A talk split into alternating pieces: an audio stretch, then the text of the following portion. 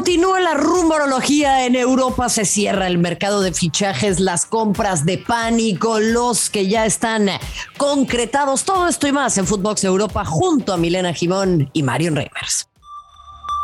Esto es Footbox Europa, un podcast con Marion Reimers y Rafael Márquez Lugo, exclusivo de Footbox. Volvemos a darles la bienvenida a Footbox Europa. Mi nombre es Marion Reimers y el día de hoy tengo el placer de saludar también a Milena Jimón. Vamos a estar hablando en este episodio de todo lo que tiene que ver con los fichajes en Europa. Se cierra el mercado y lógicamente esto lleva, como siempre, como siempre, así digan que no tienen dinero, que si hay crisis económica, que si la pandemia, que si la inflación, siempre, siempre hay dinero en el fútbol, aunque le lloren, aunque le digan que no. Y a las compras de pánico, las famosísimas compras de pánico. Milena Gimón, te mando un fuerte abrazo. ¿Cómo estás? ¿Cómo estás, Marion? Sí, sin dudas, ¿no? En estos últimos días de mercado, la verdad que se ven las compras nerviosas y, en definitiva, vemos nombres insólitos, ¿no? Porque lo de Miami al Barcelona a mí me sorprende no solamente porque tiene mucho tiempo sin jugar, sino porque además es un jugador indisciplinado y prácticamente Xavi quería sacarse este tema de la plantilla con Dembélé, por ejemplo. Eh, pero, en definitiva, bueno, son cosas que, que se van dando y que pueden quizás ayudar de una u otra forma. Es una locura, ¿eh, Milena? Eh, eh, pero se juntan el hambre y las ganas de comer, porque Aubameyang se va a bajar el sueldo para poder irse a préstamo al Barça y al Barça no le alcanza. A mí lo que me llama la atención de, este tema, independientemente de que se concrete o no, ya estaremos hablando de otros fichajes que ya han sido confirmados. Eh, recuerde que esto, pues conforme van transcurriendo las horas, va cambiando y al momento de esta grabación, esta es la información más actualizada. Pero el tema con esto, Mile, es qué tanto peso tiene Xavi Hernández al interior del Barça, porque esto lo, he hablado en otros espacios, lo hablé también con Walter Zafarian, pero me gustaría conocer tu punto de vista. Y es que al ser él del riñón de Víctor Font y no de Laporta, se hablaba de, bueno, ¿qué tanto va a poder Xavi pesar al interior de todas las decisiones del Barça, que es algo que él querría y que es algo que todo entrenador hoy por hoy quiere, que no le impongan a ningún futbolista. Y a mí esto me huele a imposición. Mira, yo hoy creo que Xavi es Barcelona. Eh, Xavi necesita el Barcelona y Barcelona necesita a Xavi. Más que, eh, a ver, creo que lo de la porta y esta estrategia de habérselo traído y toda esta publicidad alrededor después de lo que fue la salida de Messi, me parece que es muy importante el apoyo que le tenga que dar al entrenador y al proyecto que busca el entrenador en el club. Así que yo creo que todo gira alrededor de lo que quiere y establezca Xavi. Además, eh, hoy el rendimiento del equipo es positivo de una u otra forma. O sea, puede ser que le falten ganar partidos o más partidos, pero en definitiva hoy está casi metiéndose en puestos de competiciones europeas, que es una de las cosas que parecía imposible ¿no? en el arranque de la temporada. Yo, mira, por el bien del Barça, te digo que, que sí, y, espero que sea así por los aficionados del Barça, que tengo amigos muy queridos. Eh, eh, de repente acá en Footbox también tenemos algunos que sufren por el Barça de los hombres, pero yo sí creo, Mile, que en el Barça particularmente el tema político siempre es fundamental. Y ahí es en donde sí creo que la Porta le tiene que dar el apoyo a Xavi, pero creo que también la Porta tiene que pegar golpes de populismo y de tribunerismo en la mesa. Y es por ello que constantemente... Pues, pues, buscan traer por ahí algún futbolista que pueda satisfacer a la afición o que la afición sienta que le están trayendo a alguien, porque se metieron tanto en copiarle el modelo al Real Madrid y de ser tribuneros y de traer a gente por millones y millones y millones como para que se sintiera que estaban trabajando en administraciones anteriores, que hoy por hoy la afición del Barça ya está acostumbrada a eso. Sí, eh, a ver, hay, hay, dos cosas. Una esa, que se acostumbraron a traer fichajes cuando necesitaban explotar a la masía, que tenía muchas, eh, mucha, a ver, mucha cantidad de jugadores interesantes que hoy prácticamente es, diría yo, el 60% de, de, la base del equipo titular. Eh, pero hay un antes y un después de la salida de Messi, ¿no? Y yo creo que ahí es donde radica la importancia de traer un fichaje de peso, pero intentar con Xavi rescatar a esa masía que se había perdido después de los últimos acontecimientos con jugadores que pretendieron ser los sustitutos de Xavi, Iniesta y, Messi y que no pudieron llegar a ellos. Entonces, bueno, yo creo que este Xavi va a permitir volver a eso, que es volver a buscar el, la materia prima abajo y con uno o dos fichajes importantes más la reducción de la masa salarial, ahí estaría la clave de este Barcelona a, largo plazo. Hoy es un equipo muy joven, eh, hoy ha tenido éxito, hoy tiene a, muchos jugadores del equipo titular y suplente en las selecciones en la selección nacional, así que bueno, yo lo veo como una posibilidad de hacer un mix y creo que el fichaje va a ser un, jugador tipo Bemayán. Yo creo que ese va a ser el verdadero fichaje que va a ser al final de, la temporada y ahí estaría el golpe de ese marketing que necesita el club. Bueno, pues eh, estaremos muy atentas y muy atentos a lo que se desarrolle eh, en términos de la rumorología, ¿no? Que tanto le gusta al periodismo por estas fechas también. Eh, nos gusta mucho conjugar los verbos en podría, habría, conversaría, se acercaría, pero conjugando los verbos adecuadamente en términos de lo que sí es un hecho. Bueno, Christian Eriksen va a volver a la Premier, nuevo jugador del Brentford, y yo acá obviamente celebro como siempre la salud de un futbolista de esta talla, todo lo que sucedió con la selección de Dinamarca, que se le dio mucha vuelta, eh, mucho premio, mucha cosa, pero Milena, para mí el asunto acá tiene que ver con... Eh, protocolos y revisar cada vez más la salud cardíaca de los futbolistas. Vimos lo que pasó con Agüero, esta situación también con Eriksen. En fin, son eh, capítulos que desafortunadamente de repente se repiten y que, que, pueden terminar en algo fatídico. Yo creo que lo de Eriksen hay que mirarlo mucho más a fondo, más allá del, de repente que desde el periodismo celebrar que un futbolista vuelva a la cancha. Está buenísimo, pero hay que acusar a las instituciones también eh, de, de, falta de protocolos desde mi punto de vista. ¿eh? Eh, coincido contigo, para mí es un tema más de salud que de volver a hacer lo que te guste en lo que eres bueno, ¿no? A mí, la verdad que la vuelta me alegra, me alegra un montón porque es un jugador con mucho potencial, donde su selección además va a estar participando en la Copa del Mundo de Qatar, ya clasificada, y que le ha dado mucho también a la selección y cuando jugó en los distintos clubes también aporta mucho, pero de ahí a que firme hasta junio con el Brentford con la idea de extenderlo hasta 2023, eh, a mí me parece como que cada partido va a ser eh, un estrés de ver si le pasa algo. Hay jugadores que, que han retomado su actividad.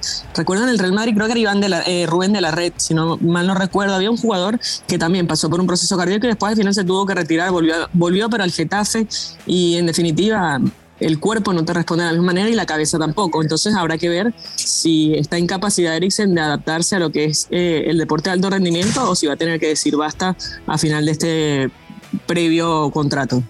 Y para mí el tema tiene que ver también con la calendarización y con, pedirle a las instituciones que velen más por la seguridad de los y las futbolistas, futbolistas que contraen COVID y que de repente pueden tener afectaciones serias a su salud. Uno de ellos, justamente Pierre-Emerick eh, Aubameyang, de quien hablábamos hace instantes. Tú estás más cerca de esta información, Milena, platícanos eh, del tema de Julián Álvarez, eh, fichando por el Manchester City, seguirá eh, a préstamo con el conjunto River Plate, pero pues es una de las noticias que llaman poderosamente la atención en este fútbol tan eurocentrista, ¿no? A mí la verdad que cuando debutó en River a mí me encantó.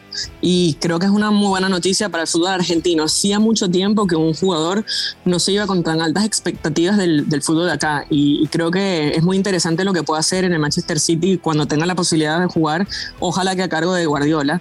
Eh, pero en definitiva es un jugador que desde que debutó la rompe. Y así fue tan importante el impulso que tuvo que se lo llevaron rápido a la selección nacional también, debutó rápido en la selección nacional, así que yo le veo mucho potencial y ojalá estos aires de, grandeza como que no le afecten eh, a corto plazo, porque suele suceder que un jugador con mucho potencial no se utilice de buena manera y termine después volviendo al fútbol argentino o yendo a un fútbol de, segundo nivel.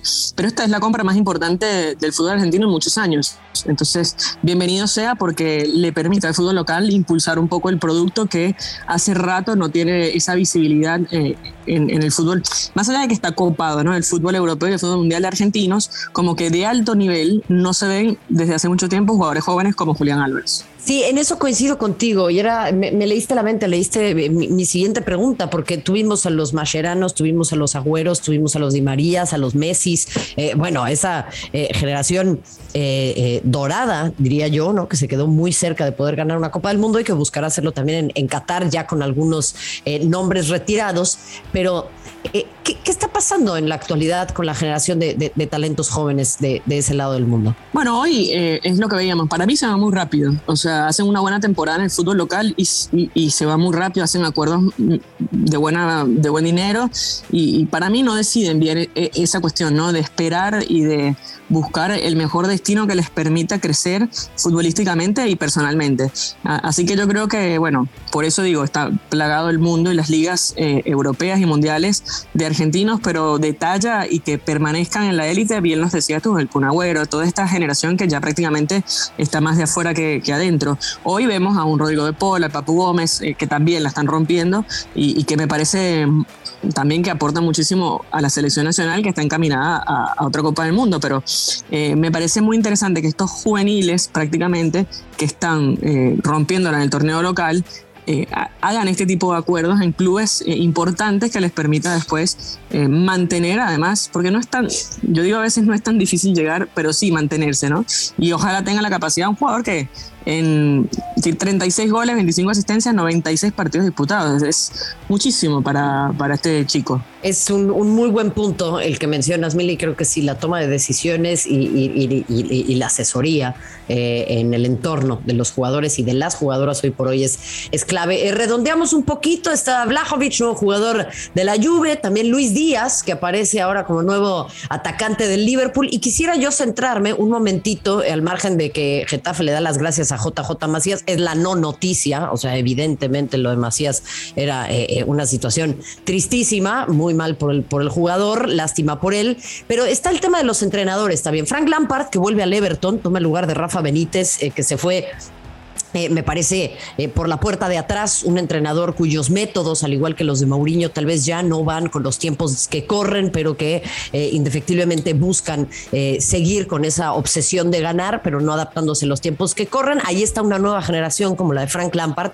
pero con un club muy complicado y un club muy volátil como lo es el del Everton. Dicen, Milena, que los conquistó con una presentación fascinante, con un profundo entendimiento del club, pero bueno, creo que lo de Frank Lampard pues no pasa únicamente por su talento como entrenador, sino también por la poca paciencia que caracteriza a la directiva de los Toffees. Sí, es un equipo que, arrancó bien con Rafa, pero después no le pudo mantener eh, la línea de, victorias y hoy está más cerca del descenso que, de la permanencia. Entonces, a eso juega hoy la directiva del club, ¿no? A intentar mantener la permanencia, que es como el objetivo más, eh, más importante. Está a tres puntos de la zona de descenso. Em, así que, bueno, va a dirigir a varios sudamericanos y eso también es una buena noticia. Es un entrenador muy disciplinado, es un entrenador que, que busca intentar romper con este molde de los, yo los llamo los dinosaurios, porque no solamente porque son mayores, sino porque están aferradas a una idea que ya no da, ¿no? El fútbol es mucho más dinámico. Lo que te digo, ya, ¿no? Que,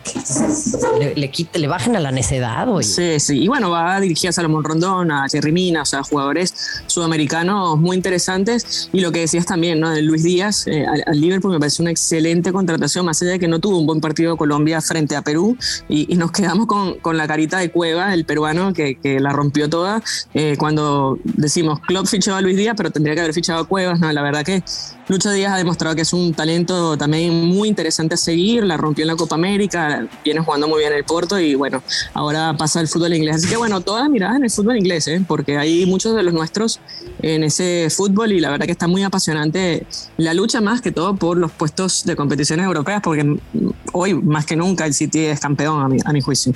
Bueno, es que eh, hoy por hoy la liga inglesa es la que domina, domina desde lo económico, domina desde lo deportivo y es probablemente el lugar más atractivo, salvo por ahí, ¿qué te digo? El Paris Saint Germain, eh, el Real Madrid o algún equipo de esos, eh, es el lugar para estar hoy por hoy, Milena, y bueno, eso habla bien también del fútbol sudamericano de cara a una Copa del Mundo muy demandante. Sí, una Copa del Mundo que va a tener, la verdad, muchísimo talento y ojalá, bueno, veremos qué pasa con Italia y con Portugal, no se, se va a quedar uno afuera, pero veremos cuál es el que menos eh, carga tiene a nivel de impacto de marketing y, deportivo, ¿no? Sobre todo Italia, que viene de ser campeón de, la Eurocopa, sería una pena que se quede fuera después de este lindo proceso que ha tenido Mancini. Pero bueno, es una Copa del Mundo que va a ser muy interesante y de la cual nosotros vamos a estar atentos a lo que ocurra, eh, porque dentro de poquito nada más hay competencia de nuevo. Bueno, pero por supuesto, por supuesto, ahí vamos a estar de la mano de todo este gran equipo de Milena Jimón y una servidora Marion Reimers. Milena, gracias, un fuerte abrazo. Un beso para ti y nos escuchamos en una próxima oportunidad. Bueno, pues ahí estuvo un nuevo episodio de Footbox Europa con todavía algunas situaciones por confirmarse, a ver qué pasa con Morata, el tema de Dembélé, que es una novela más larga que Café con aroma de mujer. Entonces, este, bueno, estaremos en próximas ediciones de Footbox Europa hablando de esto y muchísimo más. Gracias, como siempre. Síganos en nuestras distintas redes y también en todas las plataformas en las que usted puede escuchar podcast. Ahí, ahí vamos a estar. Gracias y hasta la próxima. Esto fue Footbox Europa con Marion Reimers y Rafael Márquez Lugo, un podcast exclusivo de Footbox.